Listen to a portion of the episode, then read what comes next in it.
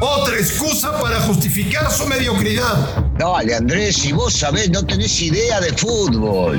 Footbox México, con André Marín y el ruso Brailovsky. Podcast exclusivo de Footbox. Amigos de Footbox México, un placer saludarles. Aquí estamos junto al señor Brailovsky, repasando temas que afortunadamente nos han hecho saber ustedes les gustan y les interesa. Footbox México. Ruso, te mando un abrazo, ¿cómo estás? ¿Cómo andas, Andrés? ¿Todo bien? ¿Todo tranquilo? Ya, ya. Fin de año increíble, ¿eh? que haya llegado tan rápido y que haya pasado tan volando. Así que sí, sí, aquí andamos, todo en orden. Te la voy a tirar directo, directo. Ruso, Mm, mm, últimamente venís muy afilado, Marín, muy afilado. han dejado de surgir en México futbolistas con huevos. No, no, no. No, no, no, no. No, no. Futbolista con huevos, no. Futbolista con huevos, no. Yo eh, estuve durante muchísimo tiempo en los vestidores de, de los futbolistas mexicanos y muy rara vez te podría decir que alguno que otro no tenía huevos.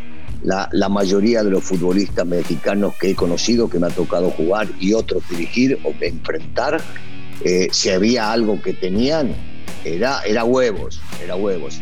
¿Y dónde están los de ahora? no, pero para, para. De- ¿vos- ¿Vos me estás hablando de huevos? Yo, los de ahora también te digo que tienen huevos. No, no. Huevos, liderazgo, personalidad. Ah, ahora vamos por otro lado.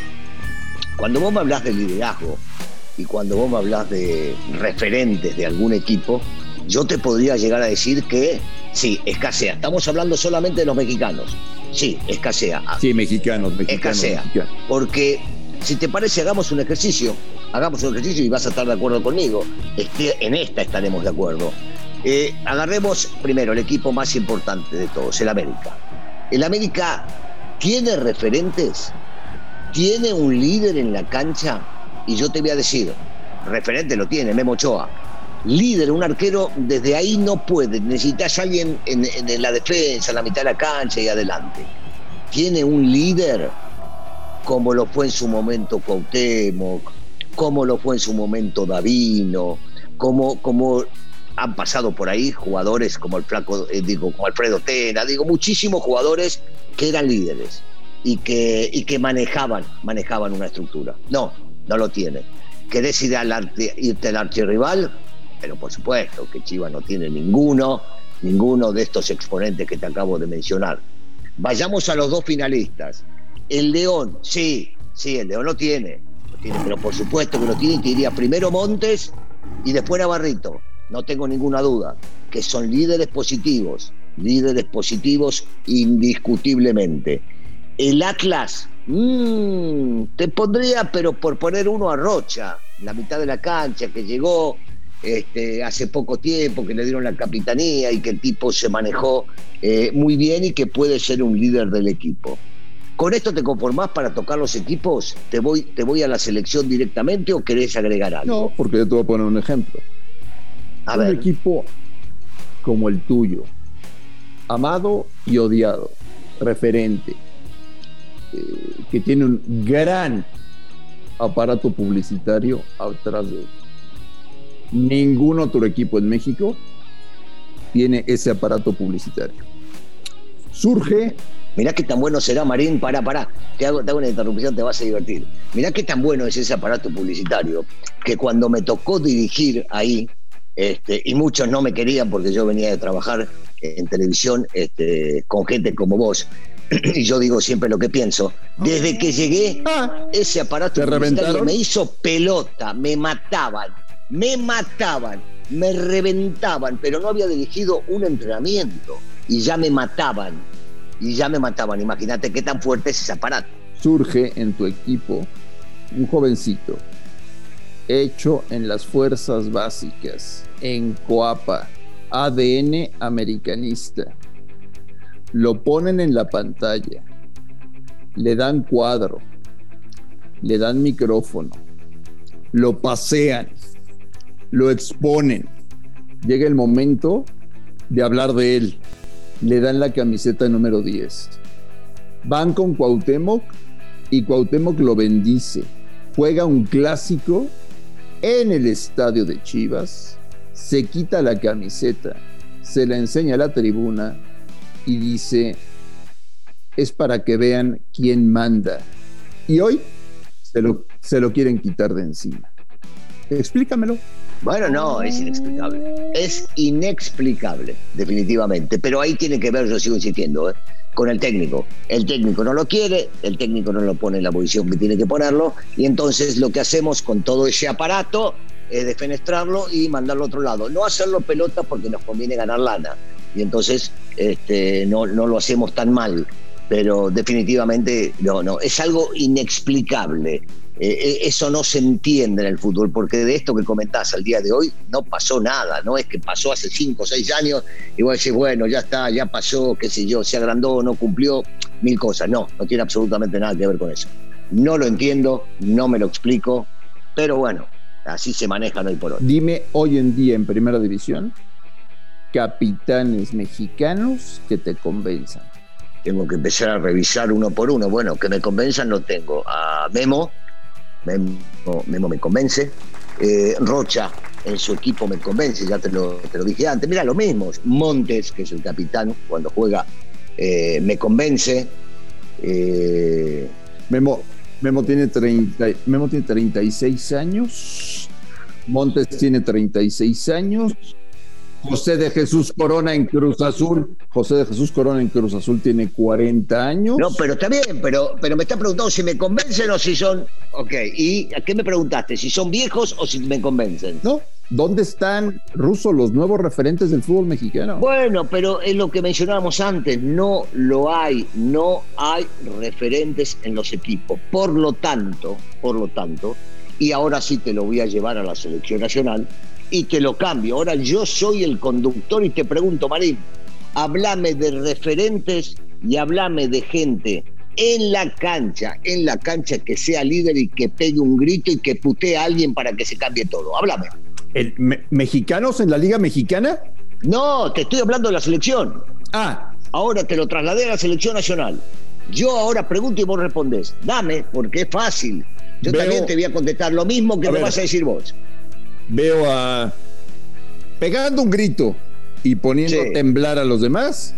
Sí. Aunque es joven, veo a Edson. No. no, no, eh. sí, Veo a Guardado. No, bueno, guardado, guardado por supuesto, pero no es, no es su estilo pegar un grito. Sí es líder, yo te iba a decir guardado y nada más que guardado en este caso, porque es líder, positivo, es de los que si hay que levantar la voz la levanta, este no te va a putear, te va a ordenar en la cancha y le vas a hacer caso por todo su pasado y por su presente, por supuesto. no está empezando a ser líder de. Cuando se retire guardado de la selección, seguramente la estafeta será solamente de Edson. Pero fuera de esto, no hay. A ver, tenés a un, a un tipo como Cuauhtémoc, tenés a un tipo como Luisito Hernández, tenés a un tipo como en su momento lo fue eh, Beto García Aspe, uno que te pegue una puteada y que empieces a correr porque si no decís, este cuando entro al vestuario me caga trompadas. No lo hay.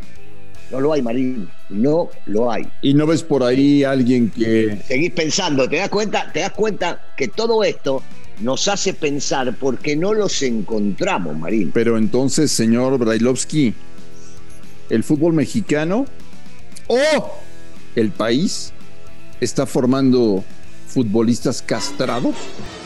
No, no, no el fútbol mexicano, menos el país, porque yo, yo no junto. Me parece que sí, este, cuando vemos desmanes y eso tiene que ver con la cuestión social, y eso no hay ninguna duda en cualquier país del mundo.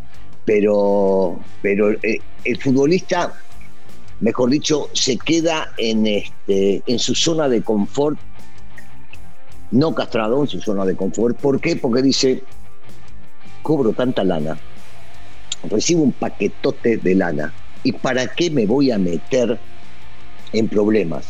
Ya sea con mis compañeros, con el técnico o con los dirigentes. No, ¿para qué? Voy a salir a dar la cara, voy a salir a pelear por algo. Eh, ¿Vos te acordás cuando se intentó 500 millones de veces armar el gremio de futbolistas? No se logró. ¿Por qué? ¿Por qué? Porque de entrada ponían la cara a los más importantes y después no pasaba nada. ¿Por qué? Pues decían, no, a ver si no me dejan dirigir, uno. A ver si no me van a acomodar, dos. A ver si me van a rescindir el contrato, tres. Levantaban un telefonito, recibían un par de llamados y decían, muchachos, ustedes no necesitan esto, déjense de romper las pelotas porque ustedes siguen ganando buena lana, ¿sí? Y muchos de estos muchachos dijeron, mejor no hacemos nada. Y me voy a la mierda. Y se acabó. Por eso, una cosa es estar castrados y la otra es no buscar el bien para todos y quedarme en la mía preocupándome por lo mío. Nada Conclusión. En el fútbol mexicano en los últimos años han surgido jugadores buenos, interesantes, con una ambición. No sobresaliente. No, no sobresaliente. Pero además con una ambición desmedida por tratar de ganar mucho dinero pronto y asegurar su futuro. Sí, sí, sí, vas bien, vas bien, estoy de acuerdo. Sí, sí, sí. Esto en otras latitudes no ocurre. ¿Te acuerdas que lo hablamos millones de veces con Fabián Stay también, el tema este? Sí, sí. y decíamos, esto en Sudamérica no pasa te parten tu madre si no te ocupas de todo. ¿Y sabes qué, Russo? Con pocas ganas de dejar un legado. Sí, porque otra vez, André, y cuando no quieres dejar un legado, quiere decir que te preocupas solamente por vos, porque no podés dejar un legado si solamente soy yo, yo, yo, yo, yo, yo, y vos no existe, cuando es en un grupo de trabajo. Y entonces, al ser un grupo de trabajo, necesitas ocuparte de más cosas y no te ocupas. Así pues, así pues, el surgimiento de nuevos futbolistas en nuestro país. Preocupante, muy preocupante. Señor Brailovsky, que tenga un gran día. Estamos en contacto el día de mañana. A nombre de Daniel Alberto Brailovsky y de André Marín, esto fue Footbox México. Gracias por escucharnos. Un fuerte abrazo. Igualmente, André, un saludo para todos. Y aquí estamos mañana. Footbox México, un podcast con André Marín y el ruso Brailovsky, exclusivo de Footbox.